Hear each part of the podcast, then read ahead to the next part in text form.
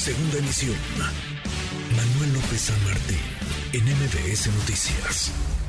Le agradezco estos minutos a Alexandra Haas, directora de Oxfam en México. Alexandra, qué gusto, ¿cómo estás? Muy bien, Manuel, ¿cómo estás tú? Bien, muy bien, muchas gracias por platicar con nosotros. Eh, tanto, tanto por hacer, tanto por visibilizar, Alexandra, en esta fecha, 8M. Así es, pues digamos, una parte muy importante en este día de marcha siempre es visibilizar la violencia contra las mujeres, que es, creo, la principal y más urgente asunto a ser atendido. Pero después hay otras desigualdades, ¿no? Está la desigualdad económica que pues afecta muchísimo a las mujeres. Las mujeres son más pobres que los hombres, las niñas son más pobres eh, que los demás y eso tiene mucho que ver con eh, pues la falta de un sistema de cuidados, por ejemplo, eh, que hace que las mujeres tengan acceso a trabajos pues más precarios, menos formales, eh, que además son trabajos que no tienen cobertura de seguridad social y se hace como un círculo vicioso en torno a la desigualdad que hay que romper y, y, desde Oxfam México proponemos para romperlo justamente pues que se logre concretar esa reforma al Sistema Nacional de Cuidados. Es una reforma constitucional que está en el Senado, ya se votó favorablemente en la Cámara para que se incluya en la Constitución el derecho al cuidado en el artículo cuarto y que se pueda hacer realidad esa ley general sobre el derecho al cuidado y cómo se ve eso en los distintos rincones de nuestro país. Importantísimo, porque pronto se piensa, bueno, pues la discriminación estará eh, lejos, ¿no? Está en los espacios de, de las mujeres en donde pues, eh, no gozan de, de, derechos o de garantías, quizá en la, en la escuela, en el trabajo, y sí, por supuesto, está también en la vida cotidiana, está en las, en las pequeñas cosas, en las cosas del día a día. Eh, ¿Cómo romper con estas pues con estas que siguen siendo resistencias de un sistema que no termina por abrirles las puertas a las mujeres, al contrario, parece que le ponen candado y no les impiden eh, acceder a ciertas eh, situaciones, a ciertas posiciones, lo decías, a ver, hay mujeres que por desempeñar el mismo trabajo ganan menos, mucho menos, o teniendo la capacidad igual o mayor que un hombre, no pueden acceder a un puesto de, de trabajo. Es parte también de una, ¿cómo llamarle? Cultura, cultura machista, cultura patriarcal, Alexandra.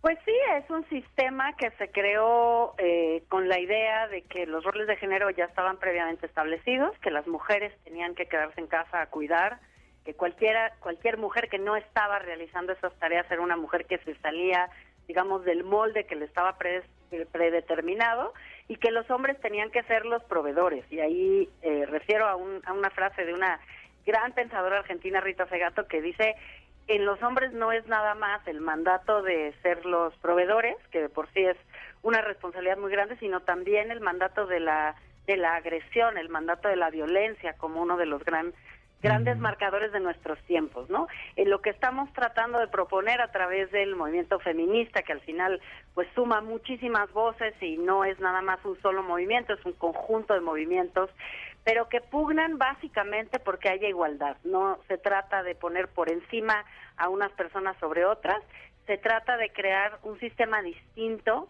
que pueda hacer visible que todas las personas podemos ser cuidadoras, todas las personas podemos salir a trabajar, todas las personas tenemos derecho de pues de construir y pensar en nuestro destino de manera libre y que no tendrían las instituciones del Estado, ni la sociedad, ni eh, los medios, ni nadie que, digamos, manda mensajes, ni la escuela, ni nadie, ni un empleador, que predefinir que quiénes tenemos que ser y cómo tenemos que desarrollarnos en esta vida. Y creo que eso se ve como con mucha claridad en el mundo laboral. En el mundo laboral pues se pierden muchísimo, incluso cuantificable en, en dinero. En algún momento el Mujeres habló de 240 mil millones de pesos anuales que se pierden todos los años en México por la baja inserción laboral de las mujeres en el mundo del trabajo. No es que las mujeres no estén trabajando, es que no pueden acceder a empleos formales justamente porque no, no hay un sistema de cuidados y tienen esta doble o triple carga. Entonces, es todo un sistema que tendríamos que estar repensando que pasa por lo simbólico y lo, la, la comunicación, pero también la manera en la que las instituciones y las leyes están construidas pues para cuestionar estos roles de género y podernos eh, ver en pie de igualdad. ¿Qué, tanto hemos avanzado? Te leía un hilo bien interesante, Alexandra, a propósito de esto que mencionas y me quedaba la conclusión básicamente de lo que de lo que posteabas vale muchísimo la pena quienes quieran revisarlo está en tu cuenta de Twitter arroba AHA ASP. Eh, decías, escribías, en síntesis, estamos ante el huevo y la gallina. Hay muchas mujeres trabajando por poco nada, muchas de ellas en la informalidad, sin servicios públicos. Y la falta de servicios hace que haya pocas mujeres en trabajos bien pagados. El sistema parece que se ensaña. ¿Cómo?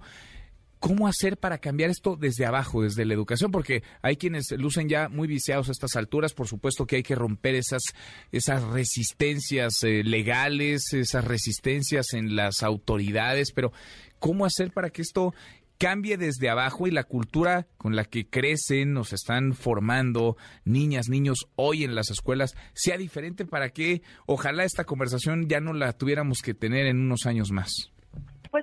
Por supuesto, por la parte educativa, en eso tienes toda la razón, y creo que es muy importante también el papel que, que, están jugando los medios, ¿no? Que están cubriendo las marchas y cuestionando algunas cosas. Creo que es importantísimo que la conversación pública le quite, pues, patente de normalidad a la discriminación por razón de género y a sobre todo a la descalificación de las mujeres, que también es muy frecuente. ¿no? Esa es una parte. Creo que la otra parte es esto que decíamos de revisar las instituciones y los presupuestos públicos, ¿no? Una discusión muy importante que se ha tenido, pues es en los presupuestos y, y creo que es, es, es indispensable poner en el centro de la discusión que los cuidados, un sistema de cuidados, justamente porque es el elefante en el cuarto de la inserción laboral de las mujeres y por lo tanto la razón por la cual, digamos, si la razón por la cual las mujeres no pueden salir a trabajar a trabajos formales y bien pagados es porque tienen que estar cuidando en casa y porque no hay servicios suficientes y tampoco se reparten de manera equitativa con los hombres, pues hay que tomar una determinación. Y una cosa es estarnos preguntando, y eso es lo que tiene detenida esa reforma, es que cuánto va a costar y va a ser muy caro y va a haber que aumentar, pero la pregunta que no nos estamos haciendo es ¿cuánto nos cuesta no tenerlo? Nos cuesta dinero, esto que te decía del que la falta de inserción laboral de las mujeres cuesta dinero porque no crece la economía y una de las razones por las que no crece justamente es por esto, pero no es nada más un costo eh, económico de ese tipo, también tiene un costo social, el hecho de que las mujeres no puedan ejercer sus derechos con autonomía, también las puede en ciertas situaciones mantener en eh, condiciones, por ejemplo, de violencia doméstica sin poderse ir porque no tienen autonomía económica, en fin, crea una serie de problemáticas, incluso está hay hasta estudios que dicen que los hombres que realizan tareas de cuidado en la primera infancia de sus hijos son menos proclives a eh, generar situaciones de violencia doméstica más adelante. Entonces, el bien social o el costo que estamos pagando por no tener un sistema de cuidados es enormemente alto y ese no lo hemos cuantificado. Sin duda. Pues a visibilizar y a seguir hablando de estos temas. Alexandra, gracias, qué gusto como siempre, muchas gracias. Igualmente, Manuel, un abrazo. Otra vuelta. Redes sociales para que siga en contacto: Twitter, Facebook y TikTok. M. López San Martín.